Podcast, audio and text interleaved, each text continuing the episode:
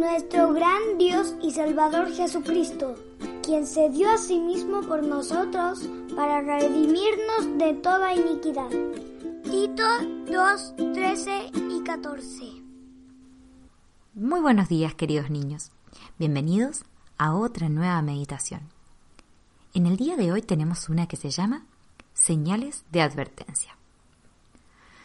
A Santiago le encantaba jugar con sus trenes de juguete y cuando le regalaban un nuevo conjunto, estos incluían trenes, vagones, rieles, estaciones y señales ferroviarias.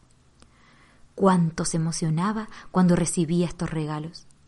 Constantemente repetía, cuando sea grande seré conductor de trenes. Un buen día, su mamá lo llevó a visitar una estación de trenes, que en aquellos años eran diferentes a las de hoy en día y se necesitaban personas en cada estación para que estuvieran a cargo de las señales de advertencia.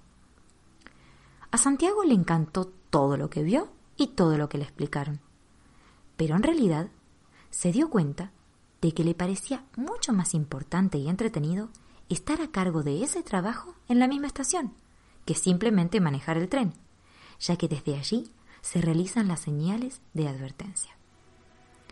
Santiago estaba en lo correcto, pues si ese trabajo se realizaba descuidadamente, podía generar terribles accidentes.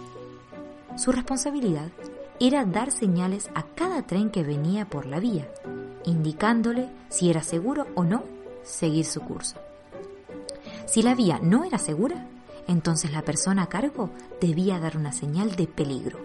Entonces el conductor frenaba el tren hasta que la señal le dijera que la línea era segura para continuar. Sin embargo, los accidentes ferroviarios no siempre se deben al descuido de quienes emiten las señales de advertencia. En una ocasión hubo una colisión horrorosa, la cual costó la vida de muchas personas.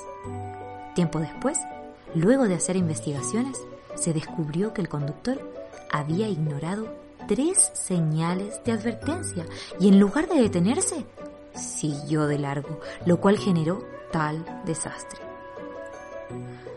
Todos los oyentes del podcast Cada día con Cristo son como un tren que se mueve a lo largo de la vía del tiempo y que va derecho a la eternidad.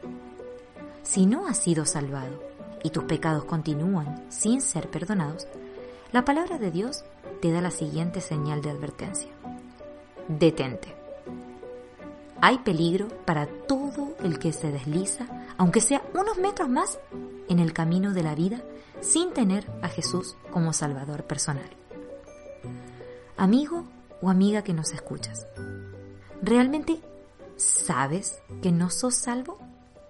Si crees lo que la Biblia dice, entonces tienes la seguridad que Dios te da sobre tu salvación. El 28 de diciembre de 1879, un puente ferroviario que cruzaba el río Tai en Escocia se desmoronó en su parte central junto con el tren que iba pasando en ese momento. Cuando el guardia que estaba al final del puente se dio cuenta de que éste se había desmoronado por la tormenta, corrió rápidamente a dar la señal de advertencia al siguiente tren, salvando así a muchas personas de un desastre mayor. ¿Qué pensarían si el conductor del siguiente tren hubiese ignorado las señales y advertencias, persiguiendo seguir, diciendo No creo que el puente se haya desmoronado. Nadie puede saberlo hasta llegar al centro del puente, ¿cierto? Niños, eso realmente hubiese sido una locura.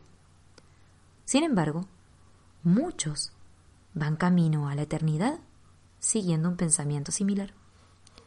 Dios advierte que se detengan, se dirijan a Jesús y sean salvos. Su sangre, derramada por los pecados, limpia de todo pecado a los que confían en Él.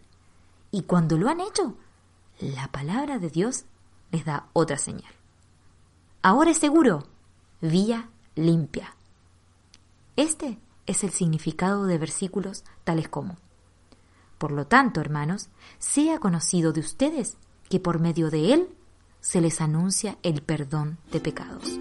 Hechos 13:38. Y por esto también puede salvar por completo a los que por medio de él se acercan a Dios. Hebreos 7:25.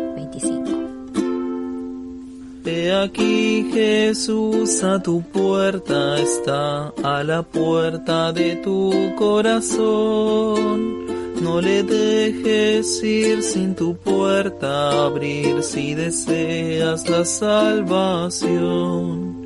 Pues abre, abre, deja al Salvador entrar y por siempre jamás feliz serás si dejares a Cristo entrar.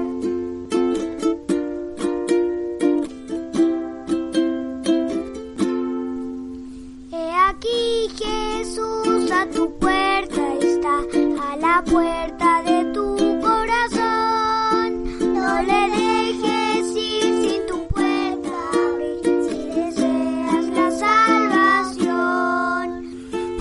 abre, abre, deja al Salvador entrar y por siempre jamás feliz serás si dejares a Cristo entrar.